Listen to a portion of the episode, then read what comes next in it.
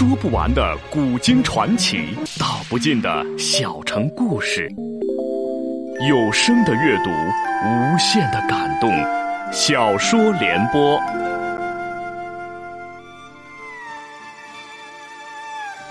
三国末年，司马氏把持魏国朝政，不惜私养死士，以暴力暗杀政敌。浑浊的世道，让名动天下的竹林七贤也难独善其身，深深卷入其中。请听吴畏撰写的《中国古代大案探奇录之竹林七贤》，由时代播讲。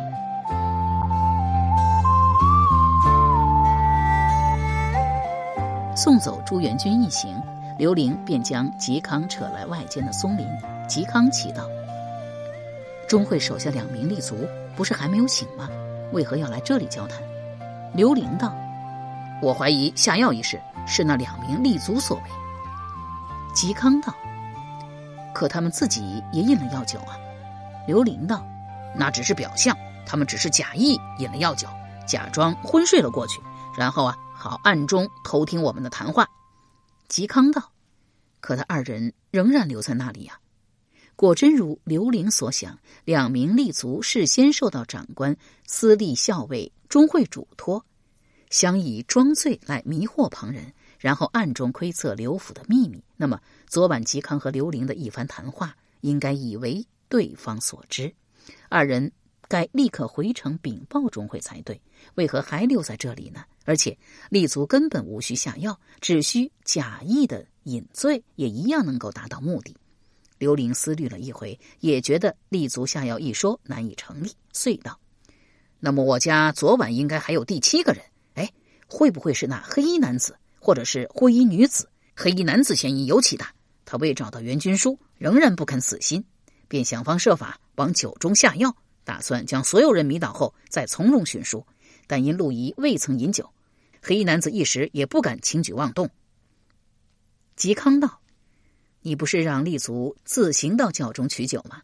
他们必定会取酒封完好无损的。要往酒中下药，必定是在酒坛搬到了厢房后。那时内有两名吃吃喝喝的立足，外有陆仪等人，黑衣男子哪有下药的机会啊？刘伶亦觉得有理，不得不道：“这事儿啊，当真邪门了。算了，先不管他。好在援军搬去了东原，我便松了一大口气。啊，对了。”张铁匠那边可有什么发现？嵇康道：“那黑衣男子和灰衣女子都是师出名门。”张铁匠一听便辨出来了。刘玲大喜过望道：“如此，岂不是立即便可以查到二人姓名啊？”嵇康摇头道：“没那么容易。目下只是知道他二人师承来历，二人到底姓甚名谁，仍需要进一步的追查。”黑衣男子使刀。招式是曾在魏军中颇为流行的奋威刀法。当年魏国有奋威将军邓展，因功封乐乡侯，精研武术，善于运用各种兵器，尤善刀法，甚至还能空手入白刃，号称魏国第一高手。军中因其武艺精强，多学其刀法，称奋威刀法。邓展常年征战在外，后回朝拜见魏文帝曹丕。曹丕虽是皇帝，但由于自幼跟随父亲曹操征战沙场，亦是武功高强，善击剑骑射，剑艺尤其高明，能左右射。其人更是有一副争强好胜的性子。见邓展对自己魏国第一高手的名头十分自负，心中不服，便邀其谈论武艺一道。谈及剑术时，曹丕。因曾得到过邙山剑客史春指点，对剑术很有心得，便指出邓展的一处错误。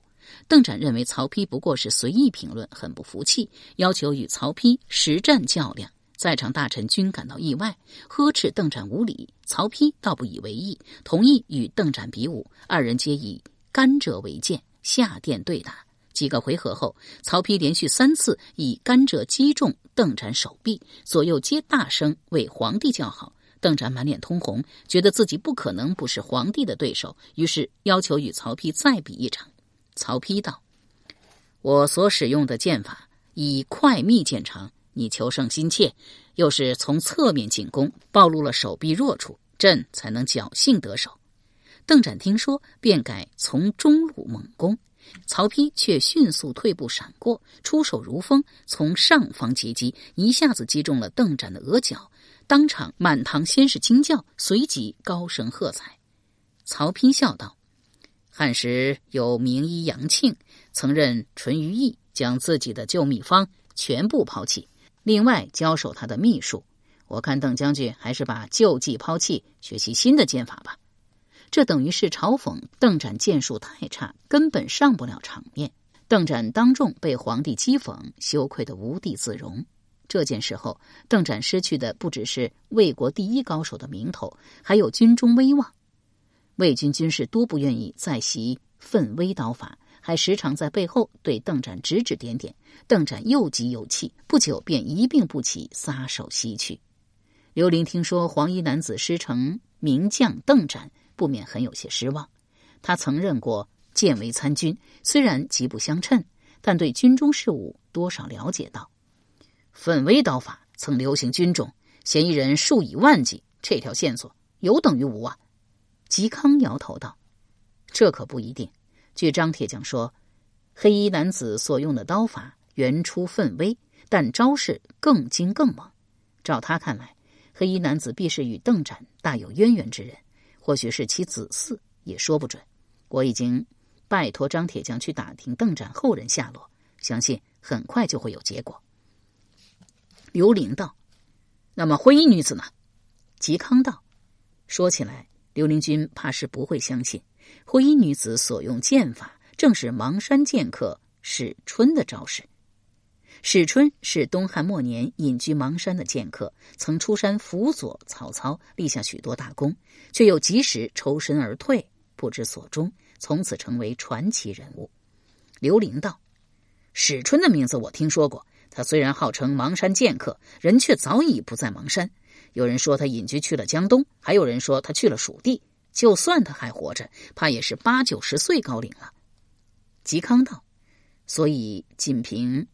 灰衣女子使用史氏剑法这一点很难查出她的身份，但我却有个想法，就是那灰衣女子为什么与黑衣男子纠缠不休，一心要杀对方，而黑衣男子反过来要救他？或许踌躇片刻，仍然说出了自己的推测：或许是因为上一代的恩怨，也许当年曹丕与邓展比武事件尚有余波，曹丕算是史春弟子，而今。邓展后人与史春传人再度同时出现，且相互争斗，会不会前后两件事有所关联？但其中疑问仍然太多。譬如灰衣女子为何要杀国力？黑衣男子又到底是为何来到刘宅？果真是为了援军书吗？如果他真是邓展后人，曹丕多少算是他的杀父仇人，他对曹魏不满理所当然。而今既然得到嵇康等人图谋恢复曹魏权威的信函，何以不立即赶去向大将军司马师告发？刘伶道：“不管怎样，只要张铁匠能帮助找到黑衣男子，一切便真相大白了。希望他能够留着那些信。”又道：“黑衣男子肯定已经读过那些信了。张铁匠找到他，是不是要？”本想问张小泉是不是会杀黑衣男子灭口，话到嘴边仍然缩了回去。嵇康只叹了口气道：“我倒希望黑衣男子是因为对司马氏横暴不满，不愿意做背后告发这等行径，一时也无他法可想，便自去厨下为郭丽熬药。到了正午，立足周贡、石英醒了过来。周贡抬头望目，很是吃惊。道我记得吃饭时已是未时，目下却是刚到正午，难道经过了一日？得到刘伶肯定的答复后，又得知阮籍尚未酒醒，仍在书房中昏睡，不由得叹道：“这千日坠当真是名不虚传呢。”不一会儿，有两名立足赶来替换周贡、石英，称长官司隶校尉钟会命二人回城禀事。周贡、石英便匆匆去了。刘伶问新来的立足道：“钟司礼追查郭丽一案，可有发现什么线索？”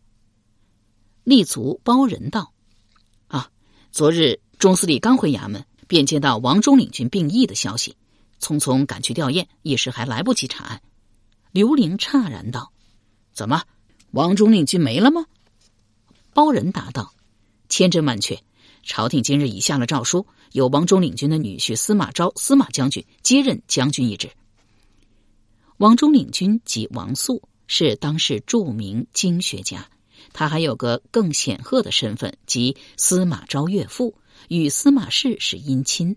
其人已六十岁高龄，身体又素来不好，此时过世也不算什么奇事。但刘玲诧异，却另有缘由。就在不久前，王素夫人夏侯氏派长子王运辗转寻来首阳山，却不是找刘玲，而是求见其妻朱元君。原来王素早年与朱父朱建平交好，朱建平曾为王素看相，称其会活到七十余岁，官至三公。然今年开春以来，王素病情日益加重，京城名医都称治不好了。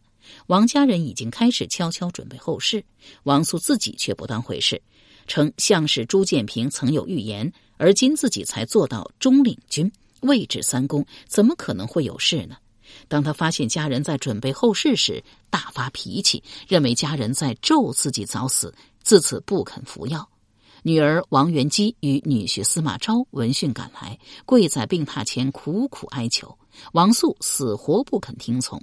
夏侯氏无奈，便派儿子王运寻来刘府，其实是想请朱元军出面，将当年朱建平的预言再说一遍，好给王素活下去的勇气，劝其服药。由时代播讲的吴畏撰写的《中国古代大案探奇录·竹林七贤》正在播出。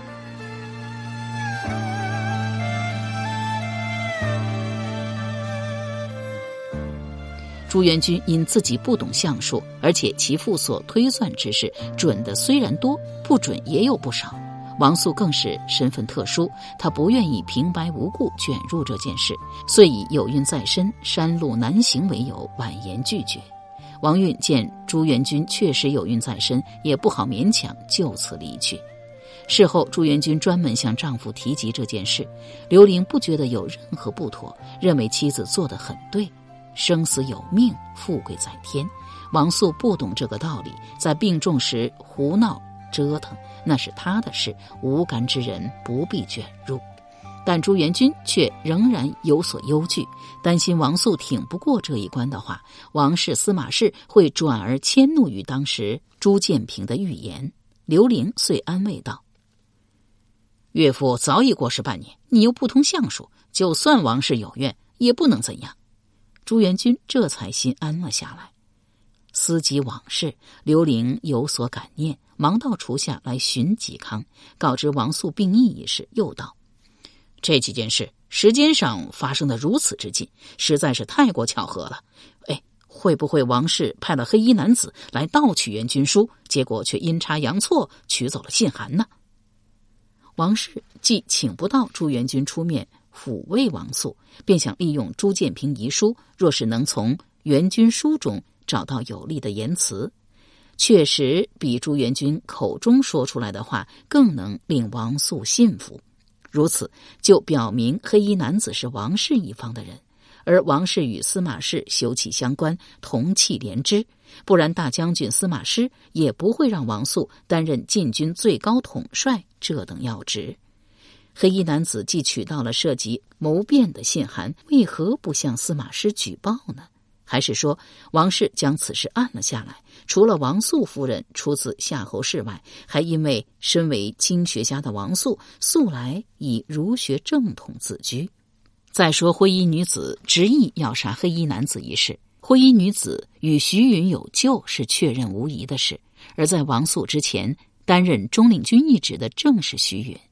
既然王素是徐允之死的最大受益者，或许灰衣女子认为是王素派黑衣男子在流放途中暗杀了徐允，所以他一心要杀黑衣男子报仇。而黑衣男子已知灰衣女子是为徐允而来，出于某种愧疚之心，不愿意对其痛下杀手，甚至当他遭遇危险时，还反过来救他。嵇康听了刘玲分析，亦觉得很有道理，说。如果真是这样，黑衣男子明知灰衣女子要置他于死地，还肯救他，表明他尚有忠义之心，所以才没有拿信函去向司马师告发。刘玲道：“那么如今要怎么办呢？”嵇康道：“我得立即回城去，先与张铁匠一道，设法找到那黑衣男子，解决信函一事。你要设法找一趟冠秋殿，告诉他我们正设法解决问题，让他稍安勿躁，千万不要。”敦促冠秋将军提前行动。冠秋将军手下虽然有不少的精兵强将，然军队家属均在内地，不先行解决这个问题，一旦被司马师利用，到时他只要以家眷安危相逼，淮南军心便会不战自乱。刘玲满口应了，送走嵇康，又进屋亲自为国立服了药，再到书房强行的拍醒阮籍，借口妻子朱元君。落下了重要物事，命两名立足紧守门户，自己准备入城去找冠秋殿。阮籍一直面色阴沉，不发一言。过了皇宫酒炉后，才问道：“昨晚的酒是不是被人事先下了药？”见刘玲颇为惊异，便道：“我虽然酒量远不及你，但绝不至于几杯就倒，而且昏睡了这么久。”刘玲道：“不错。”确实有人在酒中下了药，不光你我，就连之前的两名立足也被放倒了。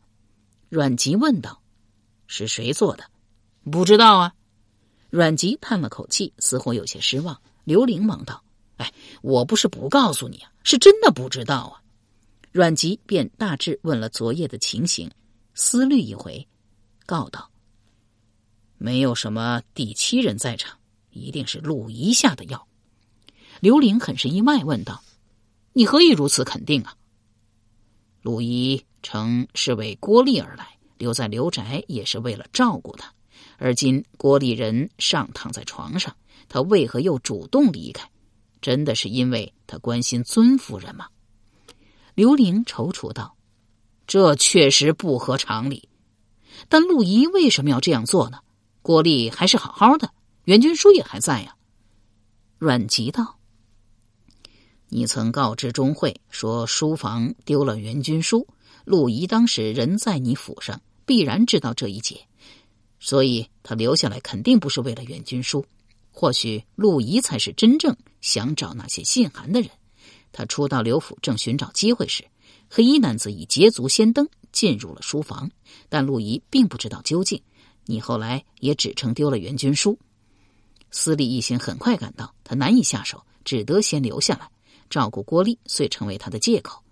昨日陆仪以迷药将我等放倒，顺利入到你书房搜寻，但信函已被黑衣男子拿走，他一无所获，只好离开。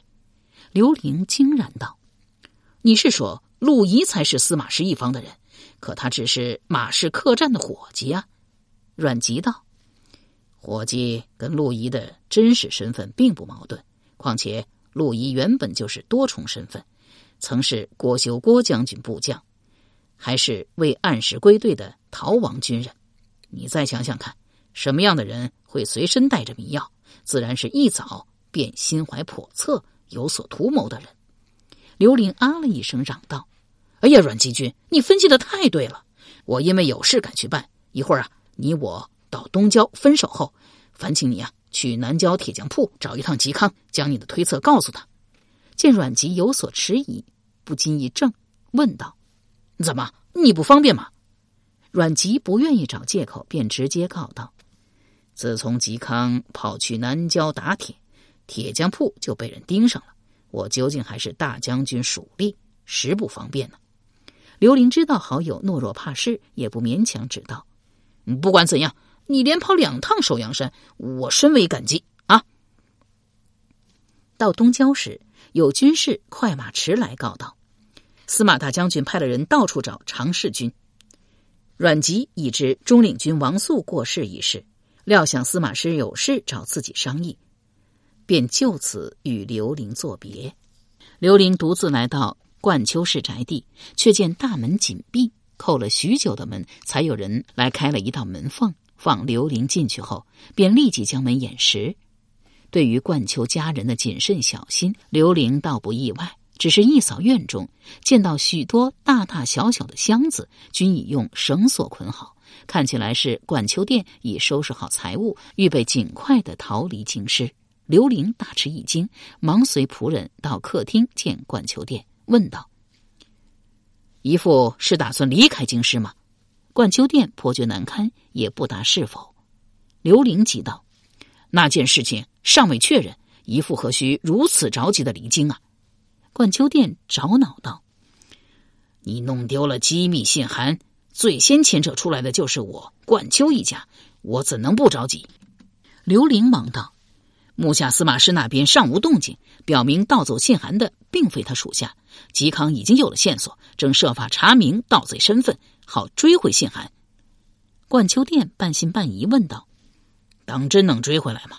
刘玲道：“嵇康会尽力而为的。”又劝道。目下起事啊，尚未准备周全，还请姨父不要仓促离开京师，以免惹人起疑；也不要写信催促冠秋将军提前起兵。冠秋殿捋着胡须，踌躇片刻，仍说了实话道：“来不及了，我昨日从首阳山回来后，便立即写了一封信，派人连夜送往寿春。”刘玲急道：“姨父！”冠秋殿摆手道：“好了。”我会再写一封信到寿春，请父亲大人相机行事。刘玲道：“那么姨父预备离京一事呢？”冠秋殿犹豫了一下，勉强应道：“我会暂时留下来，等你和嵇康那边有了结果再说。”刘玲这才略略放心。他不喜冠秋殿性情，与其交往也是因为要充当嵇康联络人之故，不愿深谈，便问道：“姨父不是说知娘表妹也怀孕了吗？”我想顺道给她道个贺。